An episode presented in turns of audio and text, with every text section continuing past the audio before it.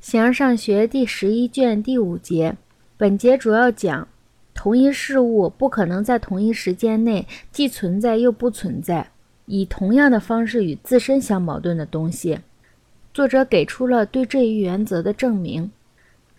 形而上学第十一卷第五节，在事物之中有一个不会变假的原则，相反的，我们认为要让它恒真，这就是。同一个事物不可能在同一时间内既存在又不存在，也不允许有以同样的方式与自身相矛盾的东西。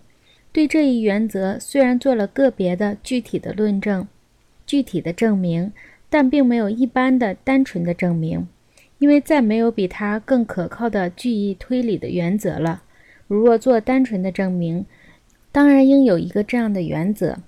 若想指出一个对立的主张为什么是错误的，必须使他承认这同一事物不能在同一时间内既存在又不存在的原理。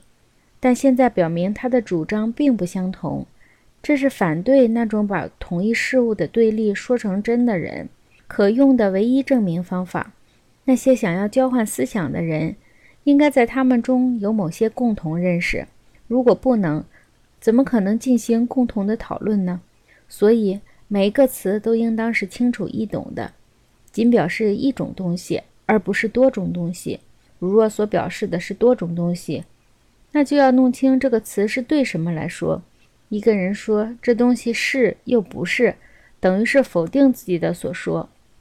正如说一个名称表示这一事物，又说并不表示，这是不可能的。如若这是什么表示某种意义。那么，相对于某一事物的否定就不能是真的。此外，如若一个名称标志着某一事物，并且说出了这个事物的真相，这应该是必然的。出于必然而存在的东西，绝不能不存在。对于同一事物相反的主张，绝不能是真的。此外，如果一个肯定所说的并不比否定更真，说是人，则并不比说不是人更真。也可以认为，说人不是马，可能比说不是人更真，至少是同样真。所以说，这个人是匹马也是真话，因为对立意见所说的同样是真话。这里可以得到结论：同一个人可以是匹马，或者是其他动物。对于这些原理的证明，不能是单纯的、不受限制的。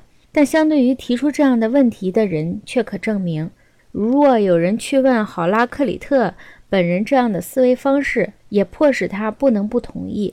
对于相同的事物，矛盾的命题不能都是真的。不过现在他接受了这种意见的时候，就忘记了当年他自己所说的是什么了。一般来说，如果他所说的是真话，那么这话在本身不是真的。我指的是同一事物在同一时间内既存在又不存在。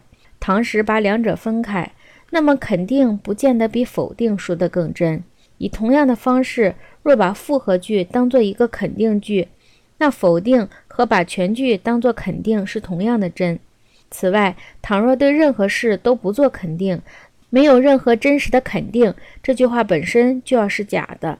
如若存在着真实的肯定，那么那些对此持反对意见，并完全摧毁对话和讨论可能的人的主张就不攻自破了。